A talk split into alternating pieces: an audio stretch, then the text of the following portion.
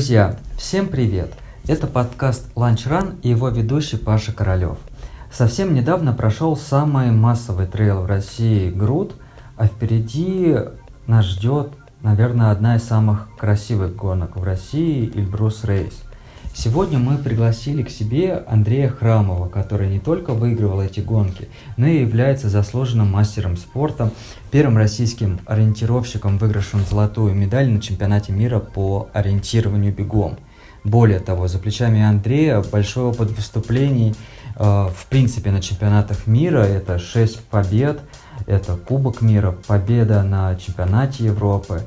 Андрей, привет! Привет всем! Все правильно, там еще всемирные игры два раза выиграл. Еще и всемирные игры, да. То есть, если начать перечислять все, приветствие можно затянуть достаточно надолго. Андрей, расскажи вообще, как э, попал в спорт. Э, это что-то семейное, это друзья по интересам, желание самому себя как-то реализовать. Как вообще произошло? В принципе, наверное, как и все спортивные секции в школе, у нас был хороший преподаватель физкультуры, который культивировал вообще все виды спорта и в таком качественном формате. И волейбол, и футбол, и легкая атлетика, там районные соревнования были. Потом вот э, ориентирование Андрей Федорович Подолян там развивал в Крымском районе. Мы ездили на ориентирование, а потом и в легкой атлетике я начал проявляться там, потому что тренер по ориентирование, вот Андрей Федорович сказал Гукову, моему тренеру по легкой атлетике, что есть парень, который неплохо бегает. Ну и как-то все завертелось. Тренер приезжал ко мне по легкой атлетике раз в две недели, мы ездили на соревнования, и вообще в то время, когда твои одноклассники сидят дома, а ты мотаешься там по всей стране и по всему краю, было как это интересно. в семье спортом кто-то еще занимался? Ну, у меня два брата старших, и они тоже занимались, и тоже ездили на соревнования, но, может, не в таком активном формате, как у меня, но я тоже думал, когда же я уже начну ездить, они так прикольненько, блин, я сажаю картошку, они уезжают на соревнования, там, на подснежник, там, в Геленджик. Мы приехали, картошка уже посажена. Ага, понятно. Там есть какой-то плюс. Не, ну понятно, это так шутка. Ну, конечно, это много знакомых, э, куча общения. Ну, в принципе, наверное, это один из э, вот э, двигателей, почему сейчас многие как бы занимаются как бы активно физкультурой, потому что помимо того, что ты просто тренируешься, ты еще выезжаешь на всякие классные мероприятия, вот как ты перечислил груд, и там просто, я не знаю, 2-3 дня такого мега позитива общения и просто наблюдаешь за этим всем. Но получается твоя такая профессиональная карьера, она началась э, со спортивного ориентирования. Давай, может быть, об этом поподробнее. Ты тут э, не разберешься, язык, э, где, где я начал больше профессиональнее, потому что, да, там 14 лет все, кажется, как все вместе, а потом э, там в 17 лет я готовился к юношеским играм, в Москве, это вот 90, по-моему, восьмой год, если я не ошибаюсь, это, ну, как, юношеские игры были, это вообще, это считалось для меня там самым крутым, невероятным, где Юрий Барзаковский первый раз там выиграл там международный старт, грубо говоря. И мне нужно было пробежать 8.22 или 8.21, 3 километра и выиграть. Я, в принципе, там, я не знаю, двухсотых мне не хватило, чтобы выполнить норматив – меня не взяли в состав, я не участвовал на этих соревнованиях. Это своего рода такое кидалово было, и я как бы больше из-за этого переключился на ориентирование. А тогда вот выиграли 8.36, по-моему. И было обидно, конечно, очень. То, что ну, пропустил такое как бы большое мероприятие и ну, а потом пошло в ориентирование, там, первенство Европы, первенство мира, все у меня получалось. Там, в 90 году, в 99 году выиграл первенство мира по ориентированию, потом в 2001 году подтвердил, потом взрослый спорт и пошло-поехало. Поэтому как бы в легкой атлетике я всегда был, в принципе, но не в таком э, масштабном или профессиональном формате, как вот э, там, к примеру, сейчас вот популярный Никитин, да, потому что когда-то меня кинули, и я просто там как-то выполнял какие-то задачи, получал зарплату. Вот, э, ЦСП по легкой атлетике, и, и все, и я там не боролся. А, ну, было дело, обману, конечно, в молодежи. Я отбирался на чемпионат Европы по молодежи, у меня был результат 14.05 на пятерке. Ну, на Зипов у меня выиграл на последних 100 метров, поехал на чемпионат Европы, потому что я был второй, а он первый, и сошел на чемпионате Европы. И опять было обидно, то, что человек, я знаю, как он выиграл несправедливо, сейчас никому не секрет, как некоторые легкоатлеты у нас бегают, надеюсь, бегали. И было обидно. Ну, вот так как-то стал ориентировщиком больше. Андрей, а расскажи про то, как вообще в свое время были организованы выезды на чемпионаты мира. То есть я читал про э, легкую атлетику, про суточный бег и рассказывали, как клубы вывозили свои команды, как организовывали проживание. Вот ты посетил много чемпионатов мира. Э, как это вообще организовывается на профессиональном уровне? Ну, в принципе, вот э, когда я попал во взрослую сборную, у нас было вообще все отлично. У нас э, было практически полное финансирование. Мы вот ездили в Швейцарию в 2003 году, в Швецию в 2004 году, в Японию. Это вообще дорогая поездка была в пятом году. Там. И вот по, еще, наверное, года два до 2007 года нам, в принципе, все оплачивали. А потом что-то рос э, федерация ориентирования немного наверное, не нашла общий язык э, с федерацией, ой, с Росспортом, и у нас, наверное, урезали бюджет, ну, бюджет или, в принципе, я, не хочу в это вникаться. Ну, так, конечно, мы приезжали, мы, у нас были централизованные сборы, мы приезжали там заранее, там готовили, исследовали, ну, как, тренировались на похожей местности, как бы подготовка была такая серьезная. Сейчас, конечно, это все страдает, э, из-за того, что, наверное, нету должного финансирования или должного подхода, и может даже есть финансирование, но мы неправильно их расходуем. Ну вот федерация как бы нынешняя, я этих вопросов не знаю, поэтому как-то так. А так, если привести пример, вот мы в Японию поехали, мы во Владивостоке 20 дней прожили на сборе, нас там кормили на убой, тренируюсь я не хочу, акклиматизировались, переехали в Японию, и там вообще эксклюзивное проживание в одноместных номерах, там э, можно, тогда это было просто, мы снимал туалет для родных и близких, чтобы они там посмотрели, удивились, что, оказывается, есть такие новиночкины.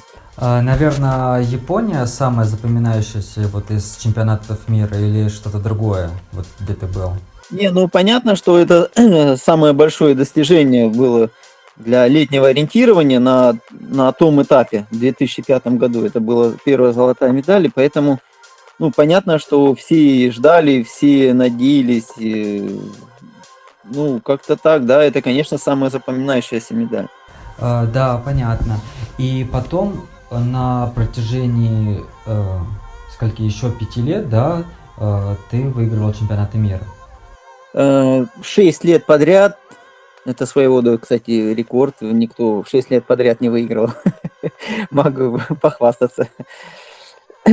Были ребята, которые выиграли там и по 24 раза чемпионата мира, но 6 лет подряд у них не было. Так, ну да, это было 6 лет подряд. Э, ну, это были разные дисциплины. Там э, в Японии это была длинная дистанция, там неимоверную жару. Э, там другие три раза мы выиграли в эстафете, там в разных составах, в принципе, там вот Валентин Новиков, Роман Ефимов, э, Дмитрий Цветков, вот я с ними бегал. И два раза спринт я выигрывал. А сейчас ориентирование у тебя осталось именно на уровне ЦСКА, да? Да, у меня профессия, как бы я военнослужащий и получаю, как бы говорится, зарплату, и у меня есть, ну, как контракт и условия, на которых меня там э, нуждаюсь я там в армии. Ну, да, мы ездим на чемпионаты мира среди военных э, каждый год, и раз в 4 года всемирные игры среди военных. Э, в принципе, мы показываем неплохие результаты там. Вот, допустим, двое последних всемирных игр мы там, в принципе, с борцами в процентном соотношении там количество членов команды и количество разыгрываемых медалей, мы, в принципе, очень, ну, одни из лучших в команде. Ну, вот, именно вид спорта, спортивное ориентирование. А подготовка в такой команде, вот как ЦСКА, то есть там есть, э, во-первых, ты до сих пор являешься капитаном, это так? Да, я как, ну, в звании капитан, ну и получается сейчас получилось, что я один из самых ветеранов в команде. А вот как идет подготовка в команде? Какие-то централизованные сборы? Или каждый готовится сам и только на соревнования? В принципе, все готовимся мы сами, как, в принципе, все спортсмены. И, но у нас есть централизованные сборы, э, три централизованных сбора в год. Мы, конечно, там сами выбираем, э, старший тренер выбирает, где, когда. Ну и сейчас пандемия, немного непонятно, ну, в принципе, как и у всех. Какое место занимает ориентирование сейчас для тебя? Потому что это уже стало, как я понимаю, работой, а раньше чемпионаты мира, чемпионаты Европы, это, наверное, азарт, горящие глаза. Как сейчас? Какое отношение к ориентированию? Ну, в принципе, тогда тоже это было как профессия, там э, какие-то призовые, понятно, были, где-то их не было, там из-за этого я менял регион, я выступал за Краснодарский край, там, ну, все равно это как, в общем, все равно как профессия идет. А сейчас, конечно, уже, может, конечно, результаты уже не такие невероятные. Ну, куда уже там 40 лет. Конечно, хочется проявить себя в другом. Ну и вообще то, что нравится. Вот, к примеру, пробежал Эльбрус, э, мне очень понравилось и, в принципе, хотелось. И, в принципе, я не раз ее пробежал. Мы первый раз там с Максимом Давыдовым ходили это не так часто, я бегаю как бы трейлы. Опять же, я не могу длинные бегать, ультра, вот, к примеру, как в этом году, потому что надо еще чемпионат России там выиграть. Еще неизвестно, вдруг сейчас осенью проявится то, что надо ехать на всемирные игры, ой, на СИЗМ, там, ну, чемпионат мира среди военных, блин. И все прекрасно знают, что после 100 километров уже как говорится, 6 километров быстро не пробежишь, а для меня это важно, это моя работа. Но желание, как, как говорится, есть, я пользуюсь моментами, вот, допустим, в прошлом году Груд пробежал 80 километров, ну, вырывая моментики, когда можно использовать это. А когда ты вообще начал бегать какие-то такие, ну, более-менее известные, да, трейлы, которые у всех на слуху в какое-то время произошло? Ну, в принципе, про биги-то я всегда бегал, опять же, по возможности, там, не мега большие, там, с дуру, там, в 20 лет марафон пробежал. Кстати, один раз в жизни марафон бегал. Бежали неплохо до 30, 36 километра, а потом последние 5 километров просто пешком. Но был результат 2.31. Но тут надо добавить, что речь идет про асфальтовый марафон. Это было асфальтовый, а потом, да, вообще, раньше-то и не было в мероприятиях таких трейловых. Вот они появились, э, ну так, где, вот, наверное, как они вот начали популяризироваться, тогда и начал, наверное, появляться. Вот один из первых, наверное, даже вот так получилось, что я в Финляндии был, вот Хельсинки трейл я там выиграл там, что еще вспомнить, в Сочи там, а, раньше, по-моему, сейчас вот Хока Wild, а раньше еще, ну, Wild Trail в Сочи, тоже там второй был, что там Юра Штанков у меня там наказал было дело. Опять же, из-за неопытности моего. ну, то есть, э, в принципе, это недавно, да, началось, вот лет пять назад, наверное. Ну, поговорим про все Эльбрусы, но, наверное, про самый первый, который в 2014 году был, да, там была как командная гонка, вы бежали вдвоем. До этого Максим Давыдов пробежал с Женей Гавриловым, там один из сооснователей Ранлаба. Сейчас я не знаю, чем он занимается. Ну вот, э, как бы, ну, а на следующий год Макс предложил мне пробежать, ну, как пробежать, пробежать, пройти или как там протрусить. Ну, в принципе, я согласился. Конкуренция-то, конечно, не такая там мега жесткая была, это только это все зарождалось. Подготовились, у Макса уже какой-то опыт был, ну и мы духом крепкие, Там всякое бывало, и там медведя встретили. Реально, когда с хузрука поднимаешься в сторону Балабаши, там такая, как бы, километров 25 по такой, ну, более-менее ровной, без только в конце подъем. Вот вдоль речки просто сидел медведь там 15 метров, и мы такие, что делаем? Назад не пойдем. Медведь просто пересек нам дорогу, забрался там метров 100 наверх и сидел за нами, наблюдал. Ну, мы как бы двинули дальше, чтобы не будоражить. Ну, так интересный случай, когда увидеть медведя в 15 метрах, когда ты вообще... Я думал, наверное, это детеныш. Наверное, сейчас нам мама выйдет, такого даст дрозда. Мы, короче, вообще просто топку включили, там было дело, да. Ну, это на самом деле, а, просто чтобы никто не боялся, кавказские, они небольшие размерами, это я уже потом узнал, и, в принципе, они безобидные, как бы говоря. Ну, в отличие от каких-то там сибирских медведей. Да, да, тоже по Кавказу ходил и тоже медведи, но на Кавказе не видел, на Камчатке видел и часто на Камчатке видел, на Кавказе только следы или какие-то заходы в лагерь.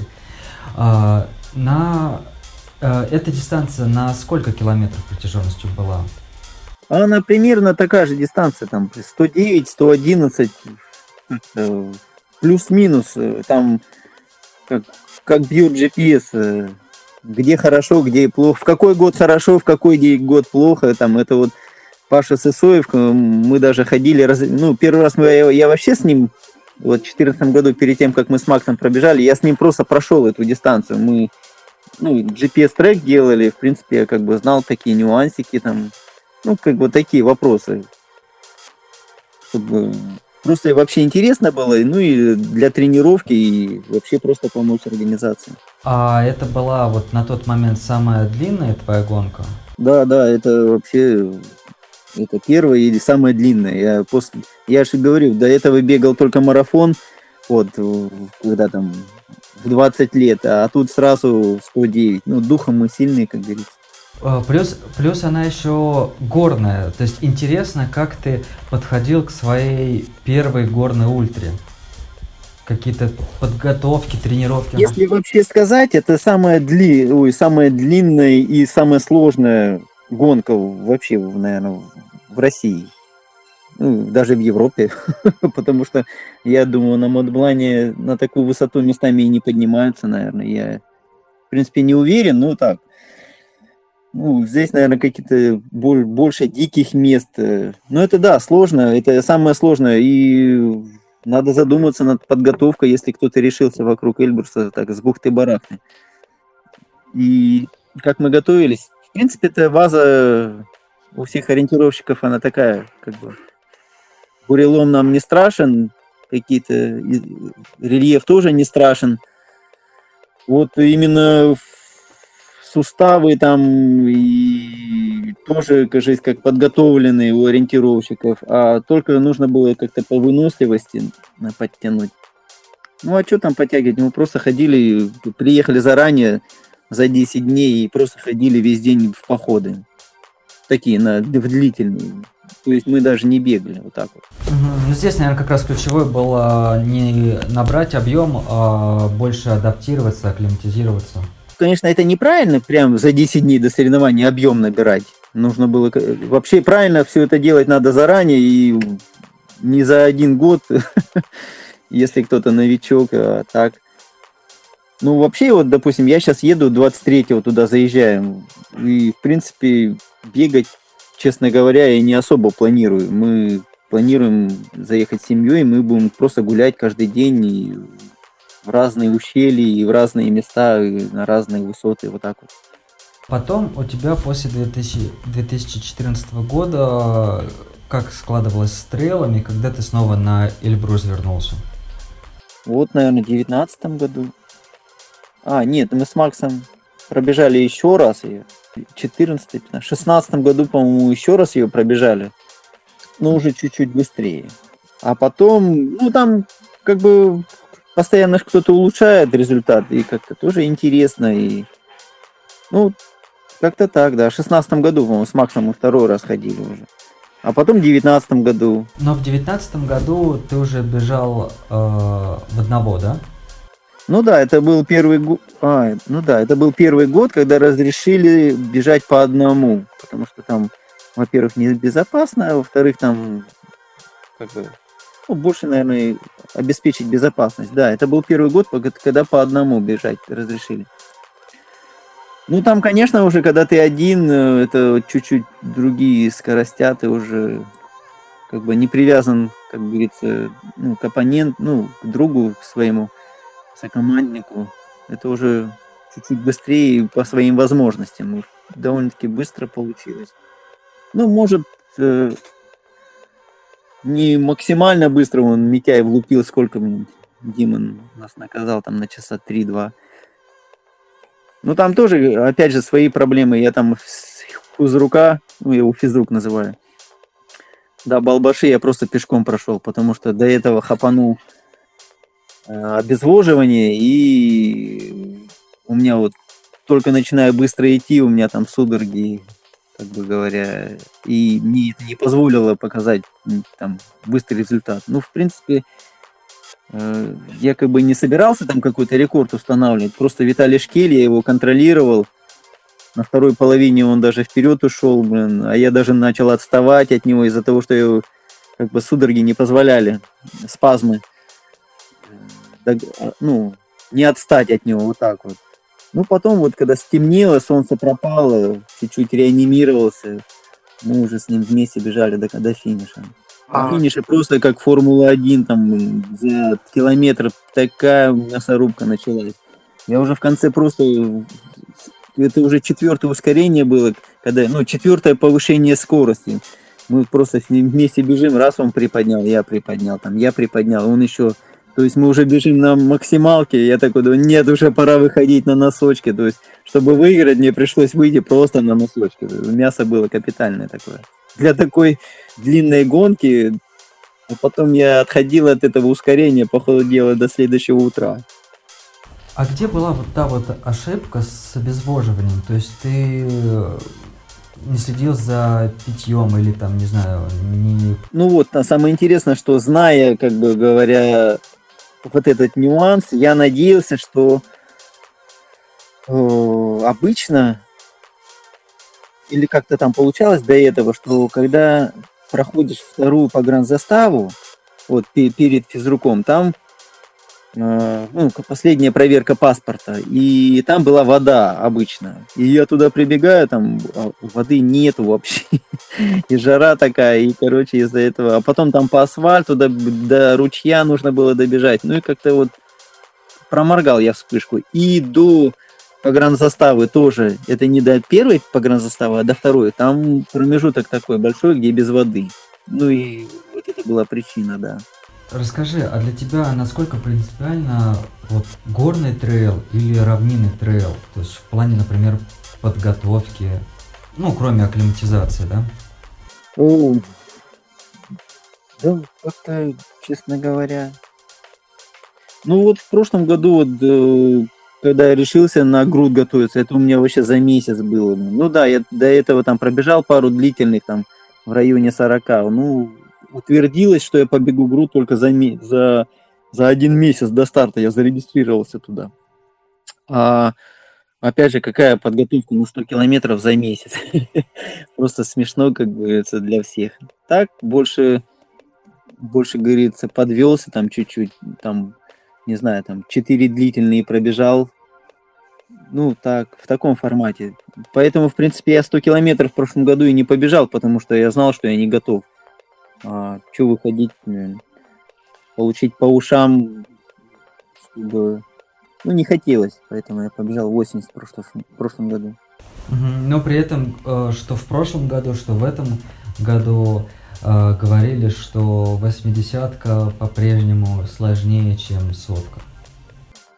Понятно, я думаю, этот рекорд, который на 80 километров, ну, он такой, как бы, он не, не детский рекорд, и я думаю, что он еще долго простоит. Я думаю, таких больных, блин, за 50 тысяч рублей их так быстро пробежать мало найдется.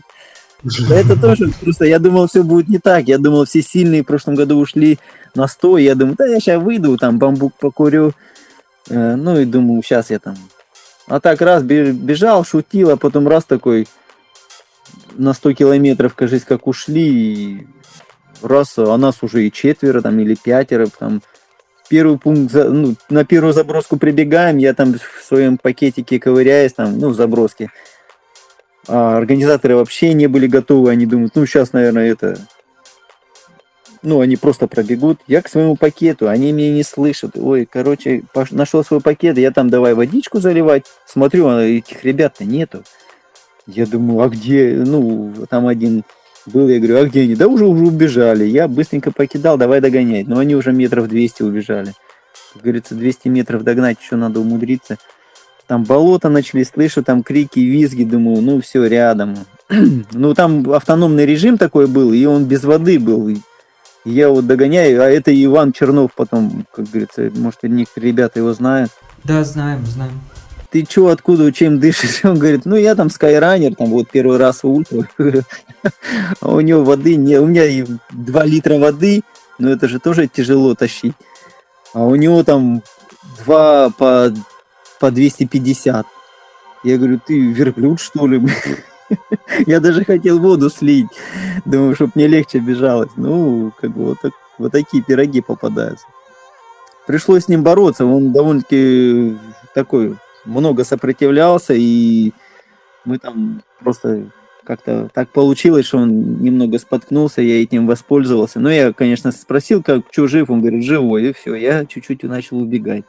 Сделал отрыв, и вот по чуть-чуть, по чуть-чуть этот отрыв и добил до финиша.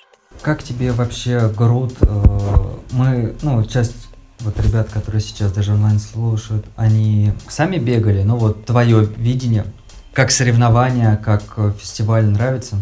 Ну, я думаю, вот ребята, и, которые там побывали, не до... подтвердят мои слова. Это самое большое и крупное и крутое мероприятие в области спорта, наверное, помимо футбола или хоккея. Да. Ну, то есть беговое мероприятие, конечно, очень такое массивное, продвинутое, крутое. Спасибо Мише за организацию. Он молодец, конечно.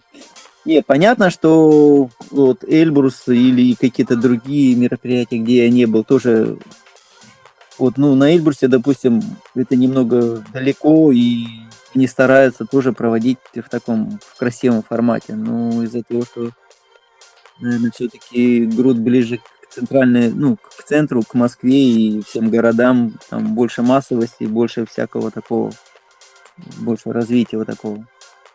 Ты и горную гонку бегал, и равнину. Э, как ты формируешь свое питание?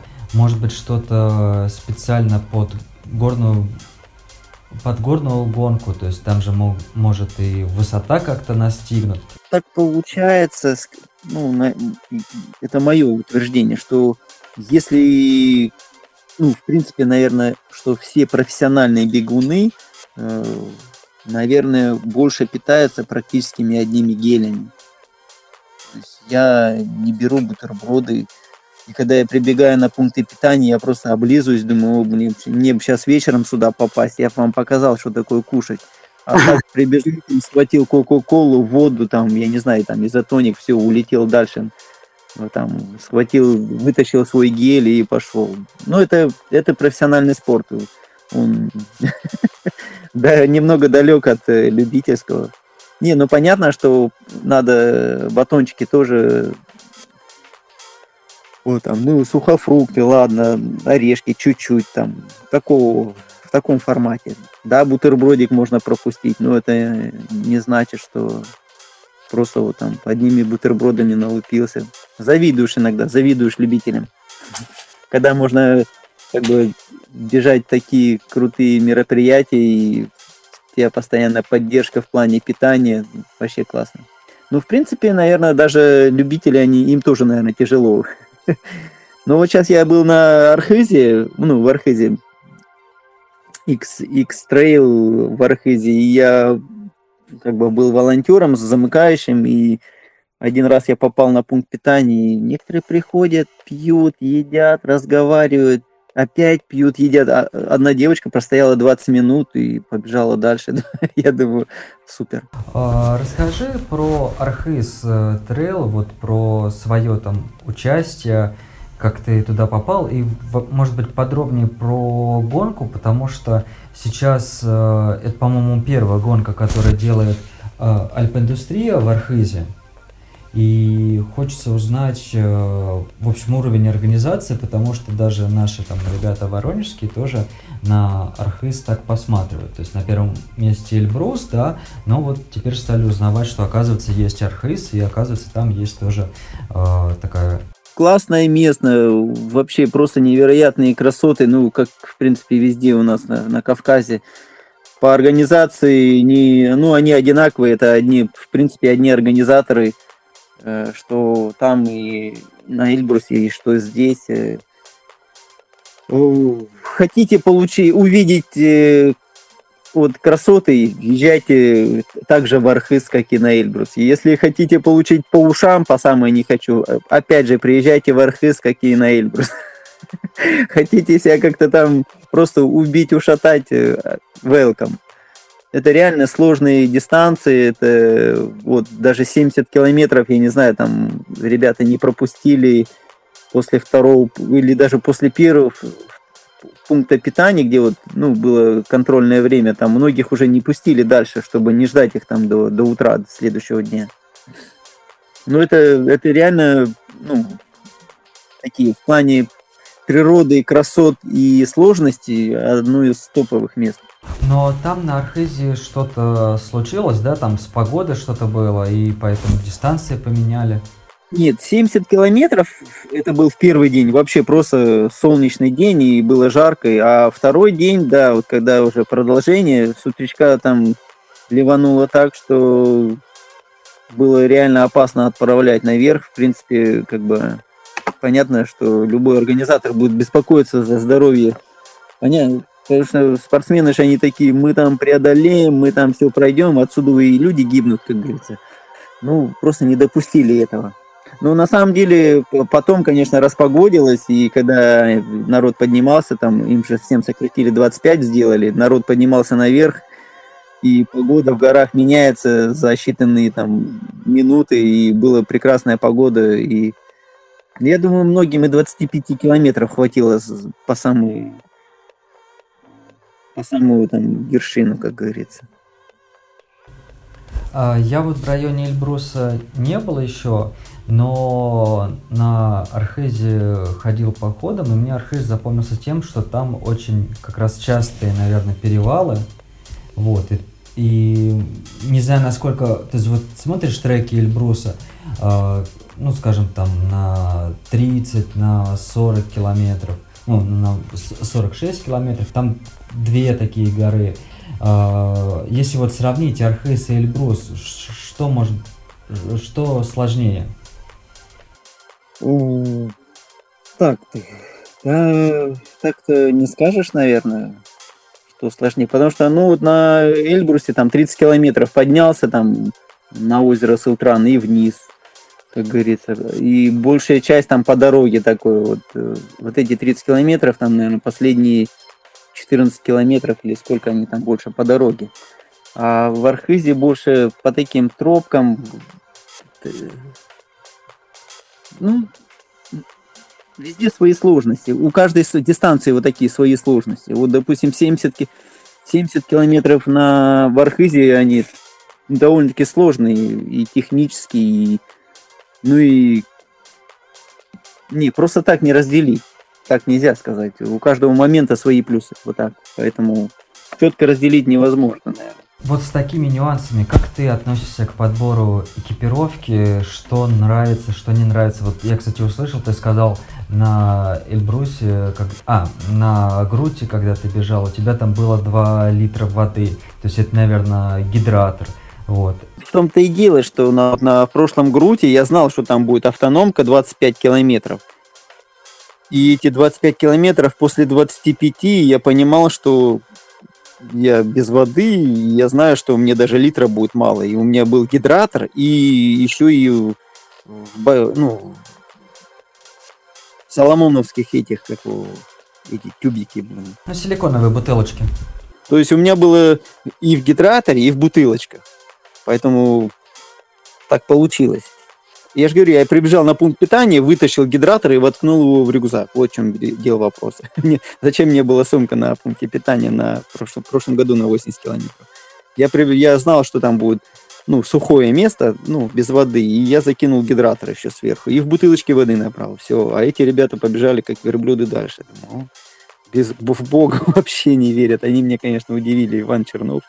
А, но, кстати, вот в этом году груд был неимоверно жаркий, и если бы не ребята, которые стояли, ну вот дети, которые там на погосте выходят, то я думаю, что даже э, на полтиннике Э, люди бы просто сходили, потому что там участок без воды километров, по-моему, 16-17 был, и в такое пекло было прям очень тяжело.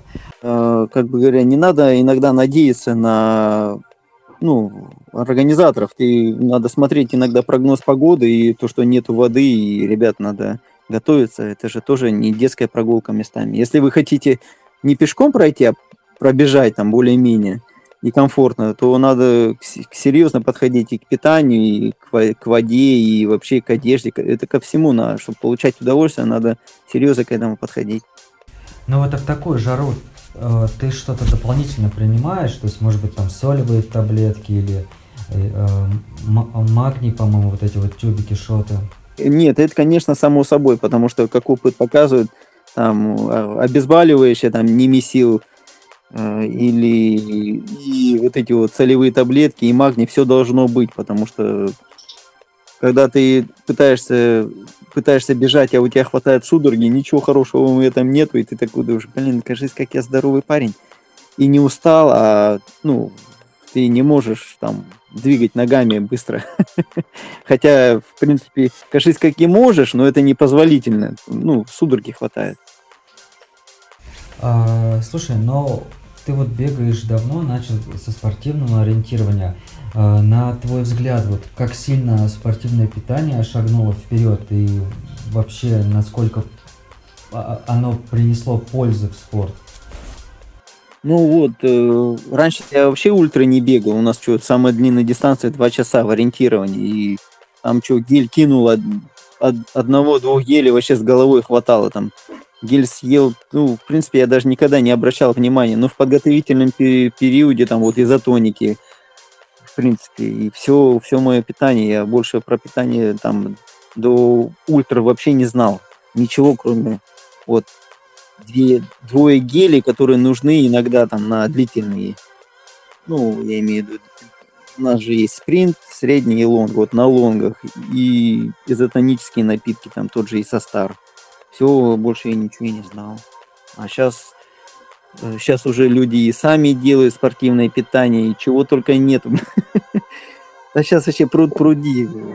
Только выбирай по цене, вкусу и качеству. И, конечно, надо спортивное питание проверять на своем организме в тренировочном процессе, чтобы не было там нюансов, связанных с того, что там, ну, с желудком или еще что-то там, ну, чтобы не было неприятностей во время бега. Вот. А как ты готовишься к стартам? Вот, например, не знаю, там в конце года садишься, смотришь, ага, вот есть такие-то э, гонки, у меня есть такой-то план э, в, по гонкам за ЦСКА, э, и как ты формируешь свой тренировочный цикл на фоне всего этого? вообще к трейлам вообще не готовлюсь, и они, и я по ходу года, вот раз сейчас, допустим, смотрю, появилось окно, я вот на Эльбрус заявился просто недавно, там, на, и то хотел на 30 километров или на 40, я заявился на 40, там, покороче, ну, 30 Рома Ефимов попросил не бежать, говорит, я 30 побегу. Я говорю, ладно, беги сам 30. Ну так, в шутку. Ну все в таком формате, честное слово. Иногда посмотришь профессионала, а так со стороны вообще балбес балбесом. Ну вот, я записался на 40, да, вот. Сказать, что я готовлюсь, ребят, я сегодня 8 километров пробежал с сыном и еду получать удовольствие. И варился а. на велосипеде сегодня, и на обратном пути пробежали мимо арбузного поля и два арбуза прихватили. А еще Варвара потерялась. Ну, Варю- Варюша еще заблудилась. Ну. Уже элементы ориентирования были, понятно. А, слушай, а вот в горном э, беге именно на высоте, э, ну, на большую дистанцию понятно, вот ты побежишь марафон, который там 46 километров, э, используешь ли ты палки э, беговые? О, вот как раз про Палкина. Было дело, один раз я побежал вот э, на Красной Поляне соревнования, вот когда мне, ну, ребята просто в гору пошли так шустренько с палочками, а я без палочек. И в итоге я туда наверх поднялся, блин, а у меня уже по ногам я так получил, блин, что просто обалдел уже наверху. Конечно, палки, палки это такая как необходимость большая в них есть. Они снимают напряжение с ног, там, со спины, со всего. Понятно, надо палки такие, не бревна брать, полегче, по возможности. Никому не секрет, что чем легче, тем лучше. Конечно, палки в горах э, нужная вещь. Не... Если есть возможность брать или не брать, берите всегда. Ты сказал, что вот да, у тебя сейчас э, будет э, поездка такая семейная в- горы, где э, ты пробежишь марафон, и, возможно, э, осенью будет там чемпионат России по ориентированию. А вообще, вот если, ну так, позагадывать немножко вперед, там, да даже на год, допустим, два, а, вообще, что хотелось бы пробежать, скажем так, вот в идеальных условиях, границы, да, там, открытые, возможности есть. Какая гонка больше всего э, интересна, вызывает трепет? О, ну, конечно, в голове иногда бредятина, хочется все ультры пробежать, такие в районе сотки. Ну, вот Монблан, конечно, хочется. Вот, ну, вокруг Эльбруса э, Груд сотку попробовать. э, Вот Малидак э, на Урале я бы с удовольствием попробовал. Так, ну, в принципе, пока все, что услышал, такое. Я понимаю, что их еще много всяких гор интересных и вообще мероприятий. Ну, так, хотя бы что знаю. Вот, например, сейчас в октябре как раз э, организаторы Грута, Михаил, они делают гонку на Ватаваре на севере. Там бы пробежал, да, ну, слышал, по, как бы говоря, ну, хотеть это одно, как ты же сказал, в идеале, вот в идеале бы, да, все бы ультры пособирал. Больной человек. Слушай, а как же так получается? Вот в ориентировании э, идут э, гонки там, ну, там, условно, до двух часов. А как только перешел ты в трейлы, ты наоборот, во все тяжкие, там больше бега, больше жести. А Это же, наверное, все, это всегда так хотелось, просто это было запрещено. Вот, ну, как бы не то, что запрещено, вот ты пробежишь сотку, а потом результат будет хуже, а, ну, а тебе надо там, как бы, ну, вот это удерживало. А сейчас, кажется, это все ослабляется у меня, как говорится, выигрывать, конечно, тоже надо, ну, я показываю всегда, в принципе, надежный, хороший результат. И как говорится, глубоко не копну, но борозду не испорчу. И поэтому а вот эти истории с длинными, длинными гонками, длинными приключениями, они всегда бредились в голове, а сейчас просто утвердились. Ну и как-то вот это состояние, я вообще раньше думал, что суточки, суточники, они это, как немного головой-то тю-тю. А теперь уже понимаю, что я и сам уже там почти. Понятно. А как ты... Это, это, это вопрос времени, ребята. Если вы еще не дошли до этого, просто ваш организм или не позволяет это сделать, или вы еще не решились. Вот так вот. В общем, никто не застрахован от того, чтобы... Вообще абсолютно никто не застрахован. Так что если вы за, послезавтра... Вот, а сколько случаев, когда люди пробегают сотку, да, даже я такой же после Эльбурса там кричал, да я туда никогда в жизни не пойду. Все, через день уже, блин, хотел бы попробовать еще раз, такие мысли все здоровые появляются. А, а как ты восстанавливаешься после таких э, длинных гонок? Ничего не делаю. Не, ну, конечно, шутка. Конечно, там по нау... Да нет, реально делаю. Вот, э, ну, пробежал, ну, что уже рыпаться? Куда там бегать? Ну, это надо вообще больным надо быть, чтобы после таких э, мега нагрузок на суставы и на все на свете. Ой, пивка лучше влупить и хорошо покушать, хорошо поспать, в баньку сходить, поплавать. Вот так вот ну, прогуляться, как бы такие, как бы в таком формате вот именно не бег, а вот прогулки. После Эльбруса, вот после длинных, я вот рассказываю, как бы там в баньку сходить, э, в бассейн, ну, массаж, понятное дело. Опять же, нежный, потому что жесткий не стоит после гонок. Ну, скажем так, что вот эти все трейлы, наверное, так или иначе, они держатся на любителях. Вот, потому что большой поток людей едет.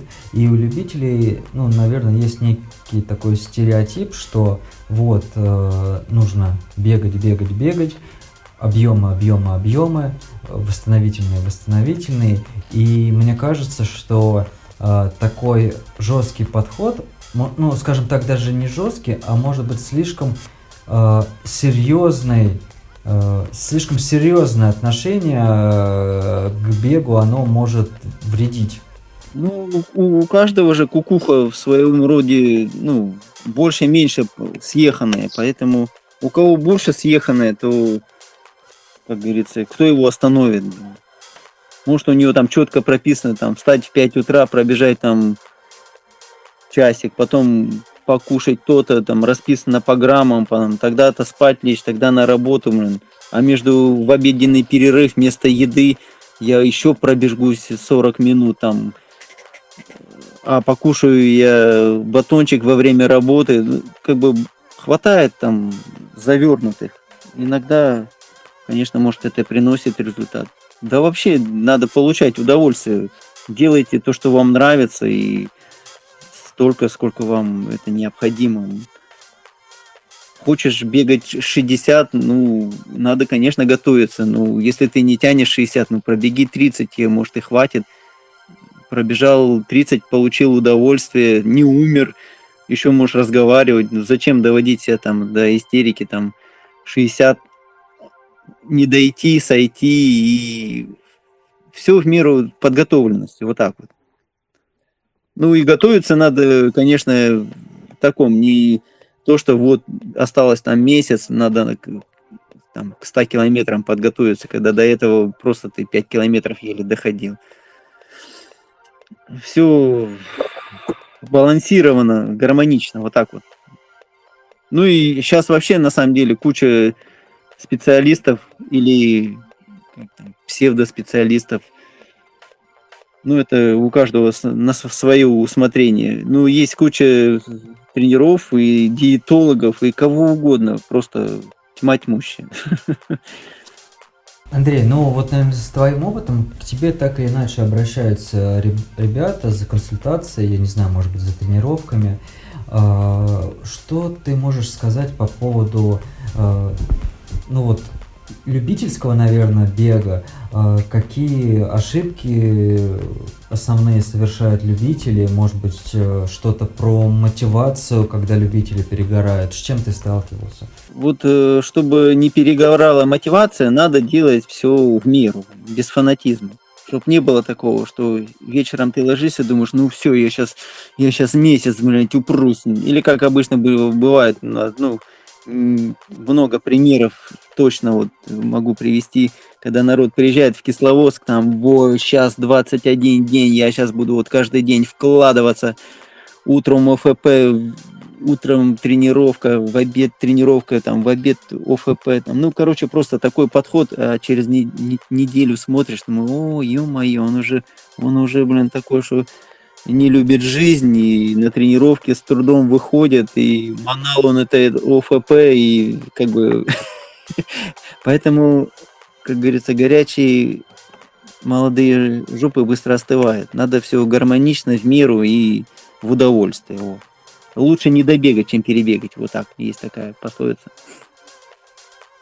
А для любителей это вообще стопроцентная рекомендация, надо получать удовольствие. Ты, тебе это ни, ничто тебя не давит, тебе никто не требует мега результатов.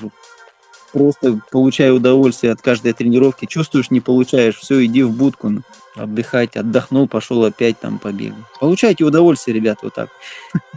А насколько важны э, объемы, как ты считаешь?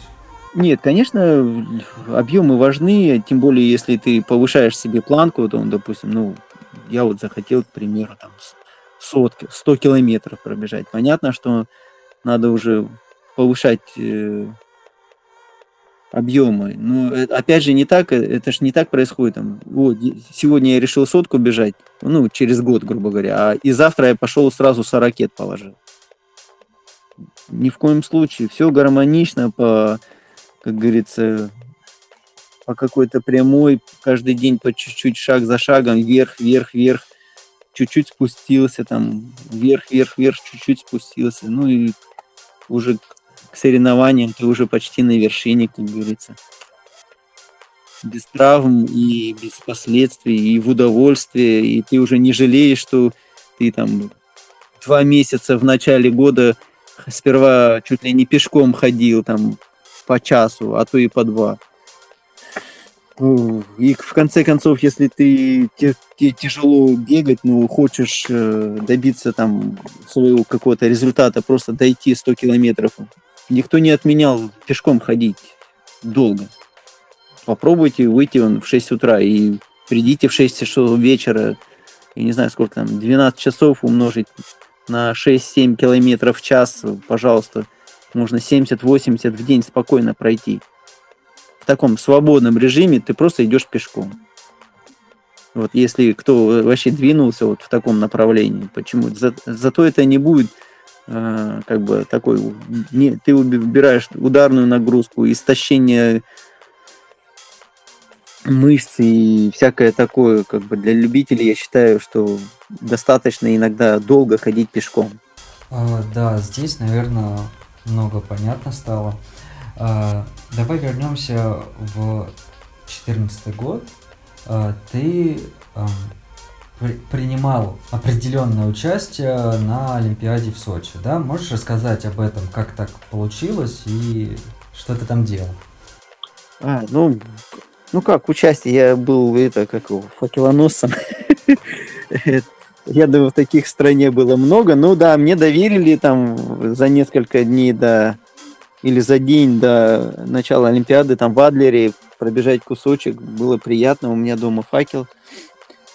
Костюмчик своего рода, как гордость семьи теперь будем передавать.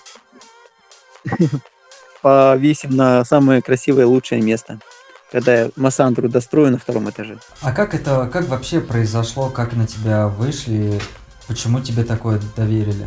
Это была заявка от спортивного клуба армии в Ростове. Я еще в Ростове тогда служил. Вот это было оттуда направление.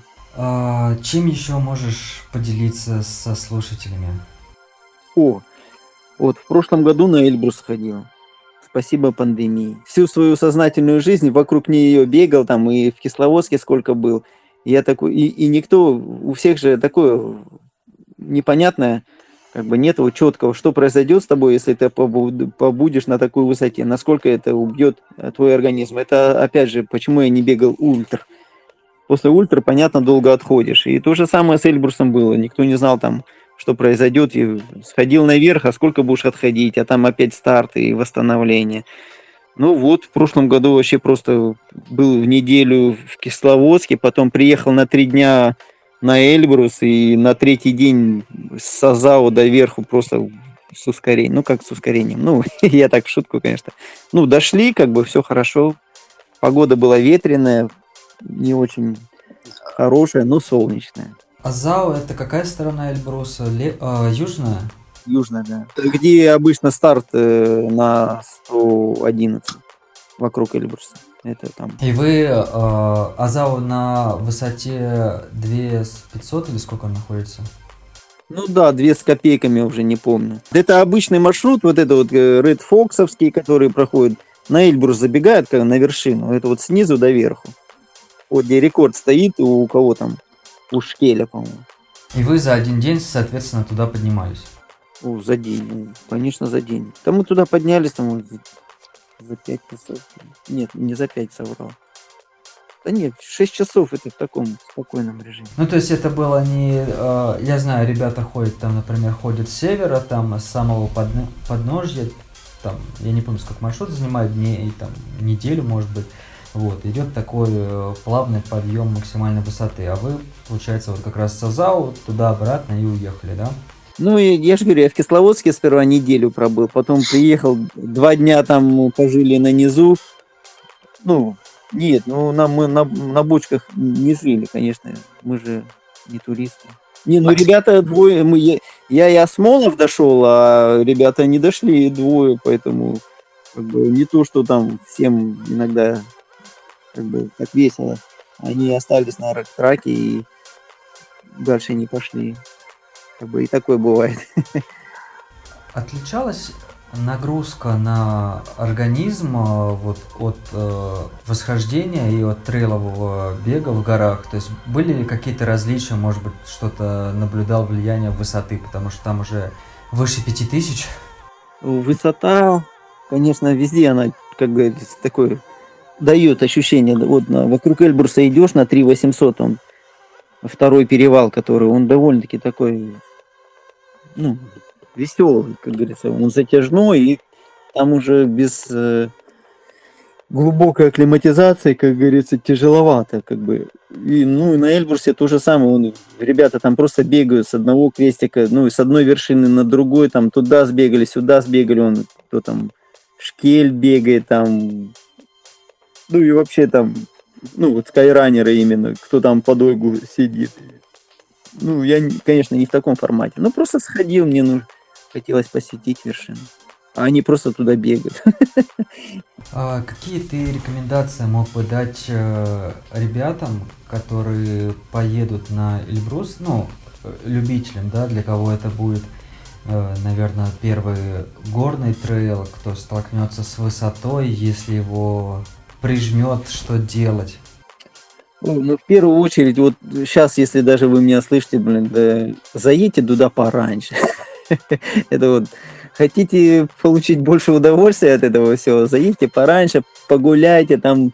А вот это вот туда вот, мне кажется, вообще не надо ехать. Чисто вот приехал, отбежал, уехал. Это вообще не то. Я думаю, это мероприятие. Вот приехал, вот на груд можно приехать там за два дня, да, по, прогулялся по городу, посмотрел окрестности, пробежал дистанцию, уехал, все. А на Эльбрусе надо вообще планировать изначально по-другому всю поездку. Надо приехать туда заранее, пройтись по всем ущельям, там, прогуляться, там, а гулять там, мама не горюй где. Ну, а если уже так не получается, то что уже? Если уже приплющило, то иди вниз, ходи пешком. Ну, запоминай моменты, передавай потом другим, чтобы у других э, неповадно было вот так вот. Да я сейчас приеду, всех там, э, там 50 километров влуплю и в припрыжку домой уеду. Чтобы такие мысли сразу отбивать. Э, Ну вот идет любитель уже на свой первый перевал на 3000, его приплюснуло. Что делать? Как быть? Терпеть, что ж делать. Ну, это серьезно. Ну, ну, понятно, надо сбавлять обороты, надо больше отдыхать, там, больше следить за питаниями, за гидрацией, за всем. Как бы. Просто гулять надо, просто идти пешком и отдыхать, восстанавливаться. А можно вообще сесть и водичку попить и немного передохнуть. Ну, а что еще порекомендовать? Это, ну, это серьезно. Там, там, знаете, как интересно, вот Максим Давыдов, вот они когда с Женей Гавриловым первый раз шли, и примерно вот такая история у них была. Они идут, идут, идут, и а Макс Жене говорит, давай кушай там, водичку пей. А тут я не хочу, я не хочу, я не хочу, а потом такой, о, а я уже не могу. То есть вот этот промежуток, когда он хотел или мог, то есть э, он проскочил быстро и незаметно. То есть он сперва не хотел, а потом не может, и все. Все, что сует, вылетает, и как бы не надо доводить себя до этого просто. И вообще любителям я рекомендую не доводить себя до изнеможения. На то же вы любители, чтобы получать удовольствие. Как-то так. Тоже понятно, спасибо. А, расскажи, как-то дети э, занимаются спортом, бегом, как-то ты влияешь на них? Да я на них пытаюсь влиять, но они все равно все в спорте, куда им деваться? От свинки не растят, как там, апельсинки или как там. Ну, пословица же есть такая. Саша а... как бы сейчас и в армии, и бегает, Варюша тоже он свои и трейлы какие-то побеги вместе со мной, в принципе, побежит в Эльбрусе. Он, и Надя побежит 111 в этот раз, ну, жена.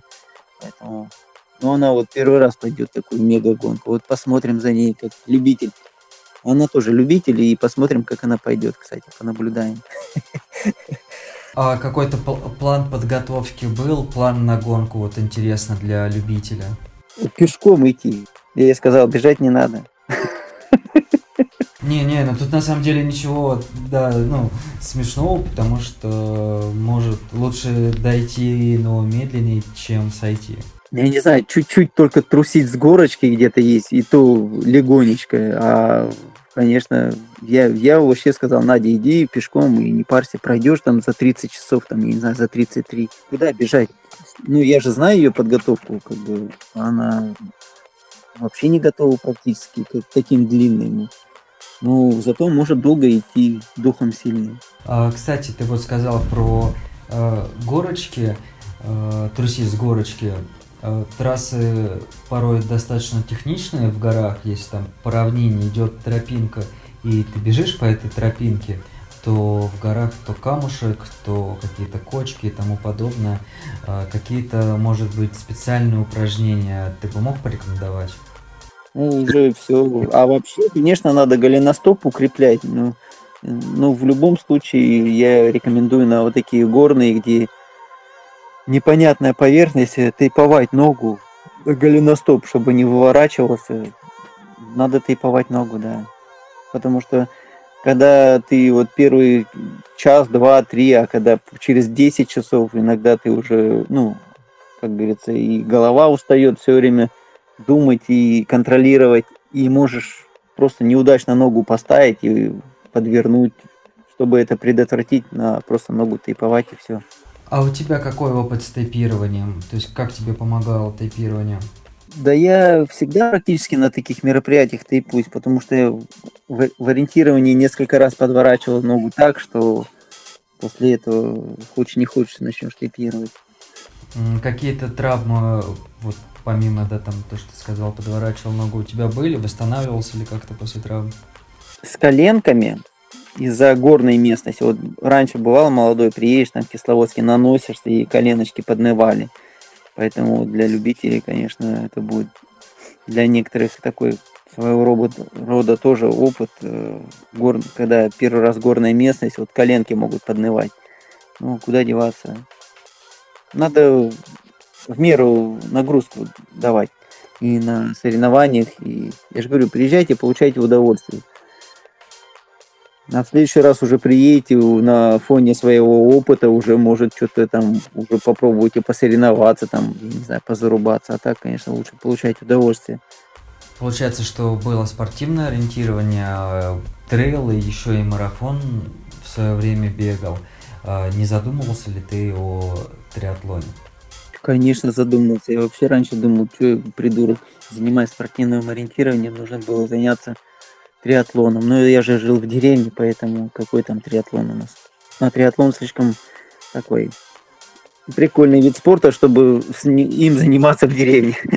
Там же надо и плавать, и велосипед, и бег.